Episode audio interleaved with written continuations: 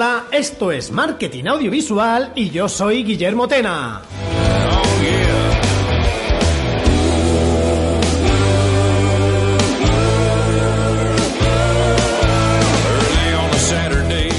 Hola, bienvenidos todos, bienvenidas todas a la nueva temporada del podcast de marketing audiovisual. Digo nueva temporada no porque sea septiembre y haya la vuelta al cole y haya empezado la, liga de fútbol ni cosas así, sino porque, bueno, hemos hecho un año, un año, este septiembre, empezamos el, año pasado y digo empezamos, hablo en plural porque, bueno, sí, soy yo el que está detrás del micrófono, pero durante todo este año han pasado un montón de, personas, un montón de compañeros eh, compañeros de oficio, amigos, conocidos, y los he aunado a todos en este episodio, ¿vale? Para que, bueno, estamos todos juntos, no hemos hecho una tertulia ni una juerga, pero sí que, sí que van a, van a aparecer todos. Lo que sí, antes de empezar, quiero pedir perdón, porque ha habido alguno que me ha escrito por algún, alguna persona de la audiencia que me ha escrito por redes sociales que qué pasaba, que si ya no estaba publicando, que si iba a dejar de hacer el podcast. No, no, no, no, no. no. Eh, este verano ha sido un poco, bueno, complicado, un poco movidito. He estado en Senegal grabando un documental, luego me fui de vacaciones a la India y luego he estado danzando por, por toda España de vacaciones, ¿eh? O sea, las cosas como son. Lo de Senegal fue de trabajo, pero lo demás de vacaciones Así que la verdad es que quería haber grabado incluso en Senegal un episodio, luego en la India otro, pero no voy a mentir, no os voy a engañar. He pasado, he pasado porque cuando se me ocurría, pues yo qué sé, entre que estaba currando y luego estaba de vacaciones, dije, madre mía, tampoco me escucha tanta gente, no pasa nada porque se esperen a septiembre. Así que lo primero, perdón, pero volvemos, volvemos con bastantes cosas nuevas eh, este año. Y bueno, las iremos. las iré contando poco a poco. Pero vamos, que no me lío, que siempre me empiezo liando. Vamos allá con el episodio aniversario de este podcast. Estás escuchando Marketing Audiovisual, el podcast de comunicación, marketing y audiovisual, todo en uno.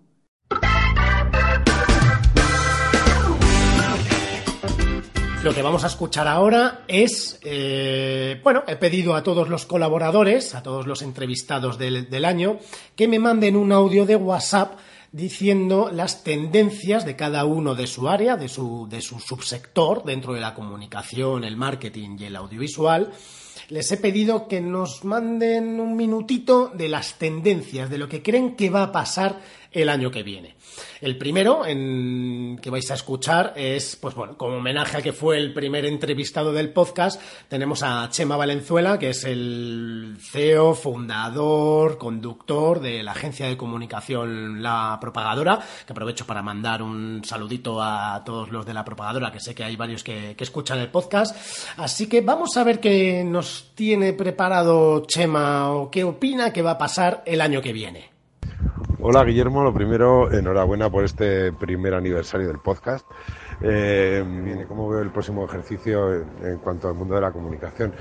Yo creo que en nuestro sector vamos a vivir, como en muchos otros, un periodo de frustración bastante grave, en el sentido de que mucha parte de nuestro trabajo la hemos delegado en herramientas eh, que eran pasajeras y hemos metido demasiados huevos en las mismas cestas y conforme va cambiando el entorno, conforme lo que antes era sexy se convierte en, marcas que generan desconfianza, vamos a empezar a desconfiar también de muchos de los datos con los que nos manejamos habitualmente.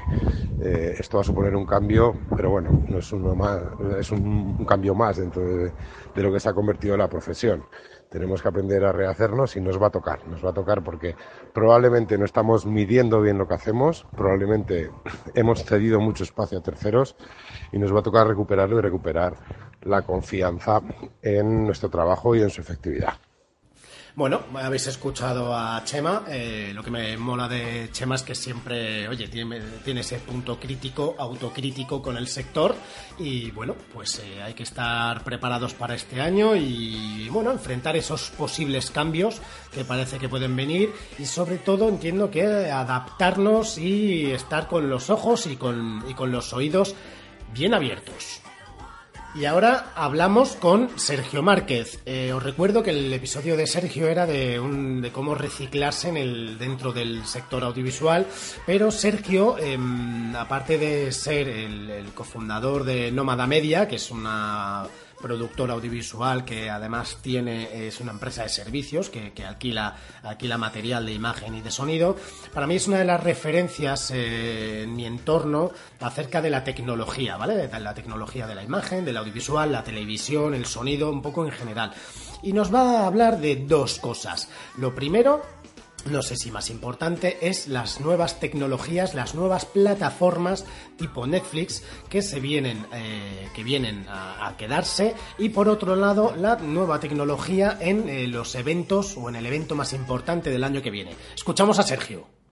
Esta nueva temporada en el audiovisual va a tener dos puntos de referencia. El primero de ellos es la acumulación de grandes competidores en los servicios de pago por visión de, contenidos eh, de series y de, películas o documentales. Hasta ahora tenemos Netflix eh, como principal referente, pero es que se van a acumular HBO, se va a acumular Amazon, se va a acumular Apple TV y además el último gran actor que va a llegar va a ser eh, Disney, Disney Plus. Tanto por contenidos como las diferentes calidades de vídeo y de sonido que van a aportar, supone un escenario bastante importante a tener en cuenta. Y el otro gran eh, punto a, tenerlo de referencia en el, sector va a ser los, Juegos Olímpicos de, Tokio en el, verano de, de 2020, eh, con todo el empuje que supone siempre los grandes acontecimientos deportivos y más aún si se desarrolla en Japón, que es líder en, en todos los avances tecnológicos en el sector audiovisual. Muy importante y vamos a ver qué sucede y de la tecnología audiovisual que nos hablaba Sergio y de las nuevas plataformas, he de decir que yo tengo una apuesta con un muy, muy, muy amigo mío, eh, con Pablo Rojero, un saludo desde aquí, que sé que escucha el podcast, no se dedica ni a la comunicación, ni al marketing, ni al audiovisual, pero mm, bueno, es, un escuchante eh, de podcast y la verdad es que me da buen feedback y desde aquí, eh, bueno, pues os digo que yo creo que el desembarco de Disney va a ser espectacular, obviamente, pero nuestra apuesta consiste en que yo creo que no va a desbancar a, Netflix. Eh, pero bueno, esto es lo típico, ¿no? Que te apuestas algo, nos hemos apostado para irnos a comer a un sitio un poco chulo, o sea, que tampoco, tampoco es ninguna, ninguna locura, pero yo creo que Disney va a llegar, va a aterrizar y no va a arrasar, o sea, no va a desbancar a Netflix, pero va a haber una gran competencia. Y aprovecho para esto de las plataformas para introduciros a Alberto Ortega, que estuvo junto con Charlie Arnaiz, son socios fundadores de Dada Films, eh, que es una productora que está especializada en la creación de nuevos formatos, cosa que me parece muy interesante. En esta ocasión, Alberto nos cuenta en 45 segunditos cómo ve el sector el año que viene, enfocándolo un poco a esas plataformas digitales eh, de comunicación de las que nos hablaba Sergio, por otro lado los documentales y un toque final acerca de audiovisual puro y duro.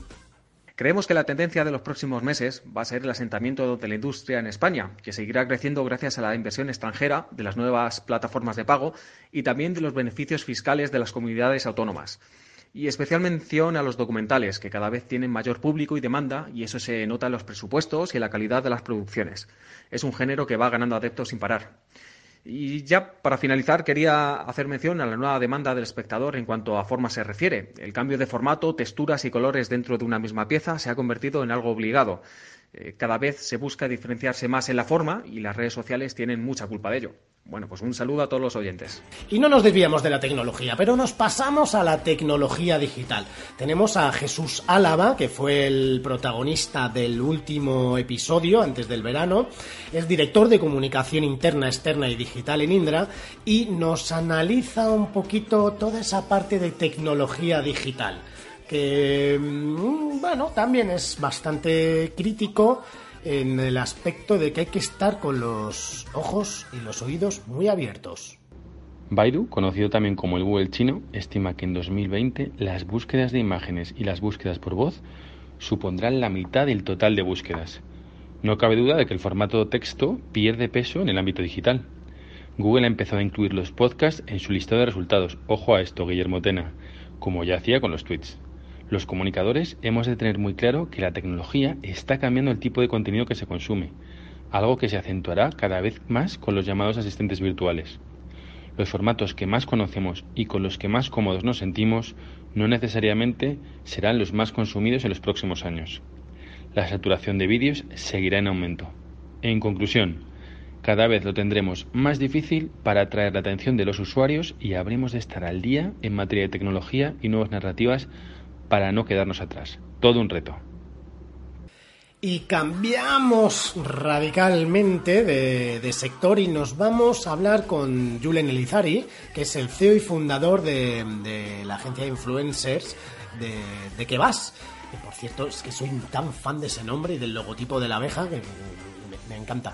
Bueno, pues vamos eh, en este momento, en este año 2019, que ha habido muchas turbulencias con el tema de los influencers, eh, que si son todos unos mentirosos, si son los vividores, si no funciona, y sobre todo la burbuja de los influencers que va a estallar y tal. Bueno, para aquí eh, opiniones tenemos todos, hay para todos los gustos, pero vamos a escuchar a un experto dentro del sector.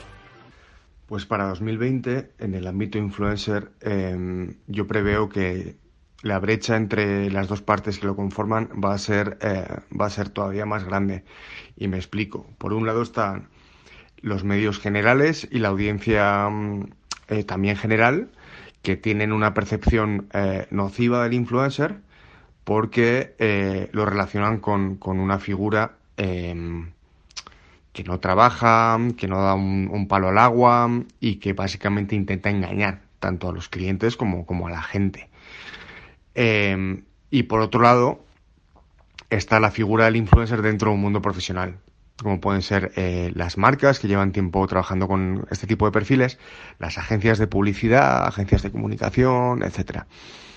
Em, en este ámbito, eh, los organismos internacionales competentes prevén para 2020 una, una, un incremento de la inversión mundial en influencers de, un 15%, lo que va a suponer unos 100.000 millones de euros para todo 2020.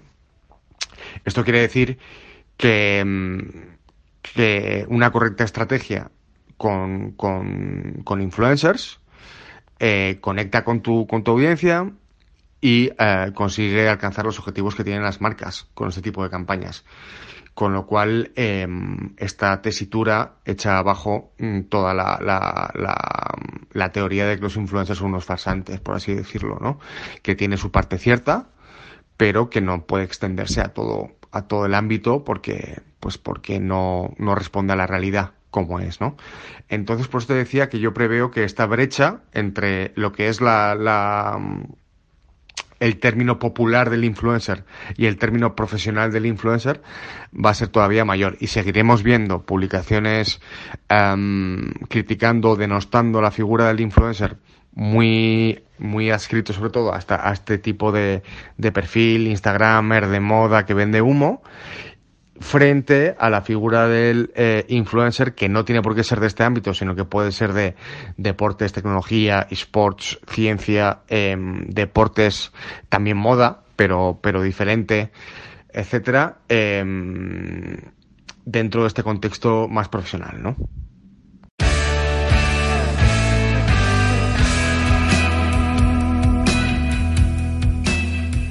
Yo creo que el tema de los influencers, eh, la verdad es que no me, podría mojar, pero es que tampoco tengo mucha idea más allá de lo que leo y de lo que leo en, LinkedIn a Julen y de lo que y de lo que hablo con él.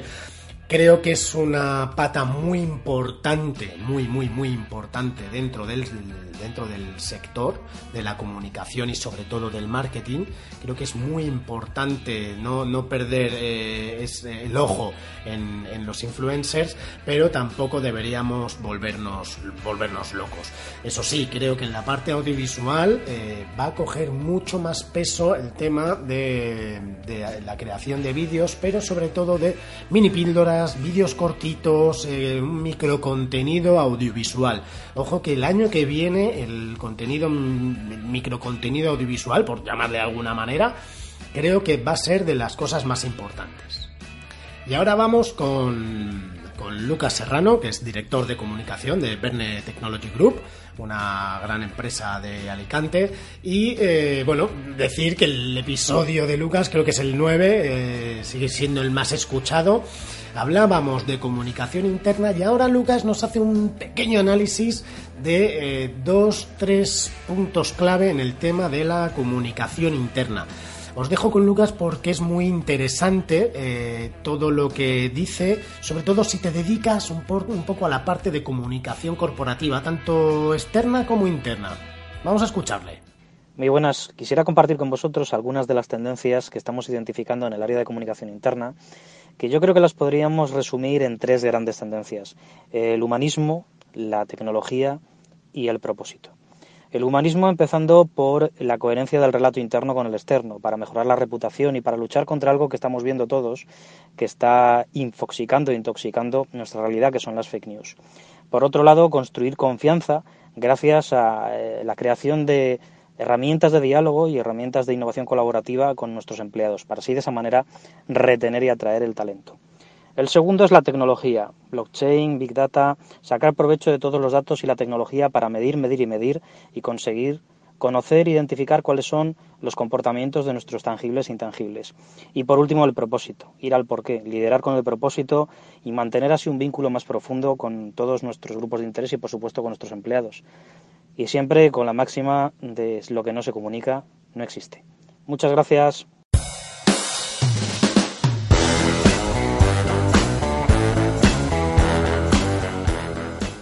Ya habéis escuchado eh, los puntos clave, las fake news, el propósito de la empresa, el relato, la reputación. Bueno, son temas que siempre se hablan dentro del sector, pero que creo que le prestamos, bueno, cada vez le estamos prestando más atención en, en general. Y ahora pasamos con Pachilanzas, que es eh, fundador de la agencia y productora Intermedia Comunicación, que como nos eh, retomamos el tema de los robots. En el episodio de los primeros de, de, este podcast, él vino a hablarnos acerca de los robots, fue un episodio bastante interesante, de hecho algún feedback recibí de ese episodio que la gente le pareció entre surrealista y a la vez súper interesante, así que bueno, como siempre, eh, hablar con Pachi tiene esa, mezcla, pues os dejo a ver qué nos cuenta eh, para el año que viene o qué es lo que viene o va a venir por delante el tema de los robots. Mi mensaje para quien esté en el mundo del marketing en 2020 sería ponga un robot en su vida. Y me da igual en qué lado de la barra estés en el mundo del marketing, si estás en un departamento de una gran empresa, si estás en una agencia, me da lo mismo. Yo creo que la llegada de los robots, o más que la llegada, la, generalización del uso de los robots para funciones que incluso ahora mismo eh, pues ya las estamos imaginando, pero no se están utilizando para ellas, va a ser exponencial y va a ser más rápido de lo que pensamos, o debería serlo. Marketing Audiovisual con Guillermo Tena.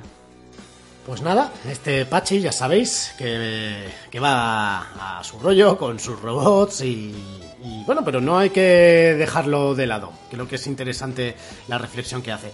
Y ahora cambiamos un poco de tercio. Eh, vamos a seguir un poco con la tecnología. Vamos a retomar un poquito también lo de las plataformas de Netflix, Amazon y tal. La verdad es que hay que tener muy, muy en cuenta. Eh, parece que es una revolución o que está siendo una revolución o que muchos estamos escuchando a muchos de nuestros expertos que mm, hablando de, este tipo de plataformas, ¿vale? Eh, Así que, bueno, vamos a enfocar esta vez un poco el contenido eh, al mundo de la música. Tenemos a Enrique Torralbo, de hecho nos manda un WhatsApp, creo que es desde Singapur, Indonesia o, Malasia, no sé dónde, no sé dónde estaba este. Esperamos que, cuando escuchéis esto ya haya vuelto sano y salvo. Está haciendo ahí una tournée con un, con un grupo de música y nos va a contar un poco qué tres, sobre todo tres pilares de las tendencias en el mundo audiovisual enfocado al, al, a la música. Creo que en los próximos meses, el próximo año o dos años, eh, pues plataformas como Spotify, eh, Deezer, eh, Tidal y compañía, hablamos principalmente Spotify, que es la más, la más grande, la que nosotros eh, realmente usamos en, en España, van a tener que desarrollar mucho el contenido audiovisual eh, al margen de lo que es meramente musical, digamos, para competir con, con YouTube de cara a la gente más joven. Porque eso hay mucho artista eh, que está saliendo ahora con unos números impresionantes, que no tienen ni siquiera discográfica, nada por el estilo, y es gente que, que coge, se graba un videoclip con sus colegas o en su casa, mejor o peor, lo sube y vende se planta en 20 millones de reproducciones. Para frenar un poco esa esa salida de gente hacia YouTube, de gente más joven, eh, Spotify va a tener que bueno, ya lo está haciendo, yo creo, está empezando a incorporar vídeos cuando reproduces canciones en el móvil, eh, pequeños documentales y cosas así, pero va a tener que desarrollar mucho más ese contenido audiovisual para, para atraer a, a la gente más joven y, y competir, en este caso, con, con YouTube. En el caso de los conciertos, de la música en directo, creo que se va a mejorar mucho lo que es el apartado visual de los conciertos, tanto los propios visuales que aparecen en las pantallas y creo que las bandas y las discográficas, vamos, detrás, que entiendan que, la parte visual es, es muy importante, eh, van a, cosechar eh, buenos beneficios. Y por último, en términos de plataformas tipo Netflix, Amazon, Movistar, etcétera, eh, creo que bueno, ya están metiendo contenido audiovisual, creo que audiovisual musical, me refiero. Cada vez va a ir a más y creo que va a haber un desarrollo de, contenido musical en, y creo que lo que van a hacer es ofrecer otro tipo de propuestas más pues, eh, documentales o, programas o series documentales o incluso ficción eh, sobre las bandas y bueno, son tres líneas que se me ocurren así a bote pronto, espero no equivocarme mucho y que, te sirva. Luego.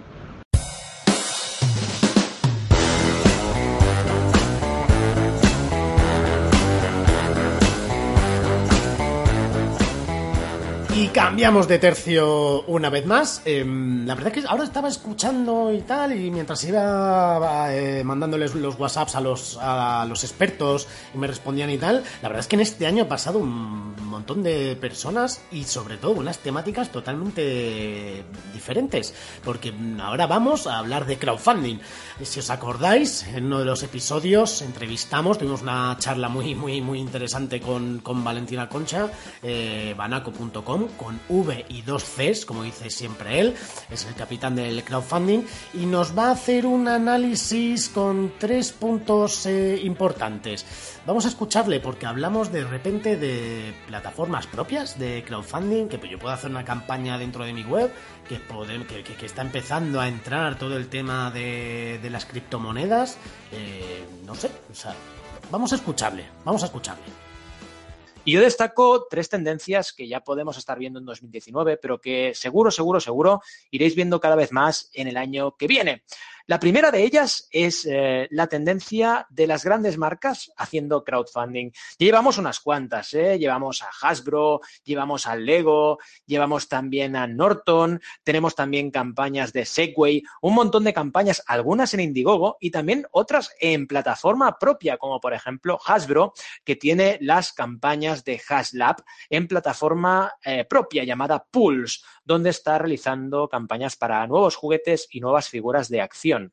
Así que esto lo vamos a ver seguro. Tendencia número uno, grandes marcas haciendo crowdfunding. Tendencia número dos, las criptodivisas llegan al crowdfunding. Ya está pasando. De hecho, Indiegogo ya ha experimentado con diversas campañas que lo que hacían son las conocidas como ICO, las Initial Coin Offering, que básicamente son una oferta inicial de criptodivisas que lo que hacen es venderse a un precio de divisa euro o divisa dólar para poder encender la maquinaria de un negocio, ¿de acuerdo? Vendiendo esta criptodivisa y con esta criptodivisa, lógicamente, se pueden contratar productos o servicios. Y la tendencia número tres es que vamos a ver cada vez más plataformas propias, ¿de acuerdo? Vamos a ver eh, campañas de crowdfunding realizadas en las propias webs de las marcas, como por ejemplo, como os decía antes, Hasbro. Vamos a ver también emprendedores que se atreven a lanzar su propia campaña en su propia plataforma, esto es seguro. Y vamos a ver también productos que se lanzan con preventa a través de una campaña de crowdfunding que básicamente estará dentro de una web y no distinguiremos lo que es una venta de una venta anticipada prácticamente, ¿de acuerdo? Este último caso estará ahí, digamos, en la barrera entre lo que es crowdfunding y no lo es, pero es algo que va a ocurrir. El crowdfunding se va a mezclar con acciones de marketing online normales y básicamente lo que veremos son lanzamiento de proyectos, creación de comunidades y validación de ideas a través de esta fantástica herramienta de financiación colectiva. Así que tendencia número tres, cada vez más el crowdfunding en todas partes, en plataforma propia también y en web propia, ¿de acuerdo? Bien, espero que os hayan gustado estas tres tendencias que ya apunto hacia el año 2020 y como siempre estamos en contacto en banaco.com con V y dos Cs.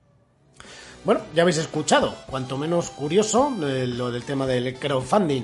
Y vamos a avanzar, que ya nos quedan solo dos personas y eh, viene ahora eh, la única mujer que ha pasado por este podcast. Cosa que acabo de, o sea, acabo de alucinar un poco pensándolo, he dicho, es la única mujer. Es verdad que lo he intentado con, varias expertas, pero no sé, al final son más reticentes o no, no, no sé exactamente qué pasa, pero os aseguro que, que este año van a pasar por aquí más voces femeninas porque además... Eh, así entre nosotros creo que hablan mejor y que son mejores y más expertas que los hombres. Pero bueno, que no me quiero meter en, líos y en fregados. Vamos a escuchar a Tony Azcárate que nos va a hablar de algo que además em, eh, a mí me influye mucho y me parece que, va nos va a contar un par de cosas muy, muy, muy interesantes del mundo del vídeo corporativo. Eh, ¿De dónde veníamos? ¿Qué está cambiando y qué cosas tenemos que tener en cuenta? El consumo de vídeo y el vídeo corporativo en concreto eh, está cambiando rapidísimamente, sobre todo por, por, el formato en el que lo consumimos, ¿no? La, la, plataforma. Antes tenía que ser en un sitio en concreto y ahora con el móvil puede ser en cualquier lugar y sobre todo la interacción que hay de vuelta. Eh, antes la comunicación iba solo desde la empresa hacia el trabajador, pero ahora con las redes sociales y la interactividad que Internet eh, proporciona, hay una comunicación de vuelta. ¿Qué ha hecho esto? Que la opinión del público cuente más que el criterio profesional a la hora de hacer los vídeos. Es decir, eh, vemos campañas donde lo feo, lo que parece que está hecho en casa, eh, todo el modo youtuber, casero, homemade, eh, hace que el vídeo parezca mucho más natural. Habíamos alcanzado unas calidades de vídeo en el vídeo corporativo eh, igual o mejor que la publicidad. Pero eso digamos que ha llegado a un punto en el que al consumidor final, a la audiencia, acaba cansando, no le parece natural.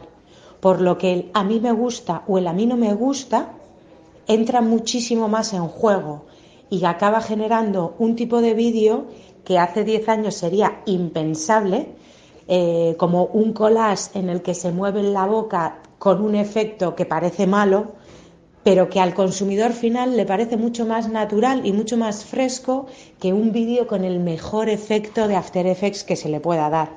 Y ahora lo que importa es a qué consumidor voy, a qué audiencia voy, qué es lo que le gusta, qué es lo que le apetece ver, qué es lo que va a compartir en WhatsApp, que nada tiene que ver, aunque sea la misma audiencia que LinkedIn, lo que se hace para esta plataforma que lo que se hace para un Instagram. Por lo tanto, hay que pensar casi en un formato mucho más distendido y mucho más desenfadado para llegar a esa comunicación, ya que la otra seria, establecida y más tradicional no llega, no comunica, Así que en cuanto a vídeo en general y vídeo corporativo, estamos un poco en lo que la audiencia demande. Tenemos que estar al día en lo que las redes sociales se consume y tenemos que estar muy pendiente porque cada día cambia. Así que lo establecido es nada. Y por último tenemos a Juan Luis Polo, eh, fundador de Good Rebels. Lo he dejado el último porque es un pequeño anticipo de algunas cosas que vamos a hablar eh, en, el, en el próximo episodio, en el episodio 22, dentro de 15 días, lo podréis escuchar. Es un episodio, el, próximo es un episodio largo, ya os aviso, pero es que fue una conversación muy interesante. Así que, bueno, os dejo con las tendencias, con cuatro puntos clave que nos, que nos dice Juan Luis y os dejo con él. Eh, yo diría que hay varias cosas. Yo os diría que pongo la principal, la que estamos viendo, que empieza a despegar después de unos años, que es personas, empleados, eh, el cuidado especial eh, de las personas en las organizaciones, ¿no? Eh, donde antes siempre se ha hablado de cultura corporativa, de responsabilidad social corporativa, un montón de cosas de este tipo, ahora sí que ves, nosotros estamos viviendo en primera persona, actividad real de las compañías en pos de cuidar a sus empleados. La segunda, en la que estamos ya inmersos, pero que está tomando también cuerpo y fuerza, es todo lo que tiene que ver con los datos y su explotación, siendo la explotación de los datos la parte que todavía nos queda. Datos tenemos todos, desde los tiempos que se empezaron a registrar KPIs, ¿no? estos indicadores de un tipo o de otro, pero el problema no es recoger KPIs, el problema es que yo a los, a los indicadores, a los números, le pueda preguntar cosas. ¿Tengo que hacer más de esto el año que viene? ¿Tengo que hacer menos? ¿Debería tirar por aquí? ¿Debería ir por el otro lado? La otra cuestión es más facilidad todavía en la tecnología. Es verdad que hoy en día es fácil, hoy mismo recibía un, es fácil acceder a la tecnología. Eh, hoy mismo recibía pues, eh, una empresa a la que le compro fruta en Valencia, le hace naranjas mayormente, que te las envían directamente a consumidor, ¿no? Pues yo me comunicaba que ya se pueden hacer pedidos por WhatsApp, ¿no? Entonces, ese, ese, es evidente que cada vez hay más tecnología, más disponible, y es muy importante en un país de, de pequeñas y medianas empresas como es España, no solo que esté disponible, sino que seamos capaces de aprovecharla. Para dejarlo en, cuatro grandes puntos que os estaba comentando, la privacidad, todo lo que tiene que ver con privacidad. Lo de la privacidad es, en estos momentos, Jekyll y Mr. Hyde. Por una parte, las personas somos conscientes de la importancia de nuestra privacidad, pero por otro lado, no nos leemos la letra pequeña y seguimos dándole clic yes to all, sí a todo, a todo lo que nos ponen por delante aplicaciones, fabricantes, plataformas y demás. ¿no? Con lo cual, eh, hay una pieza en el medio, que es el órgano que regula todo esto, toda la regulación que hay en Europa, pues que no tiene más vueltas que apretar tuercas y apretar tuercas. Entonces yo creo que el año que viene vamos a ver novedades en este aspecto, no, no solamente la promulgación de la ley, sino hacia dónde vamos a ir realmente.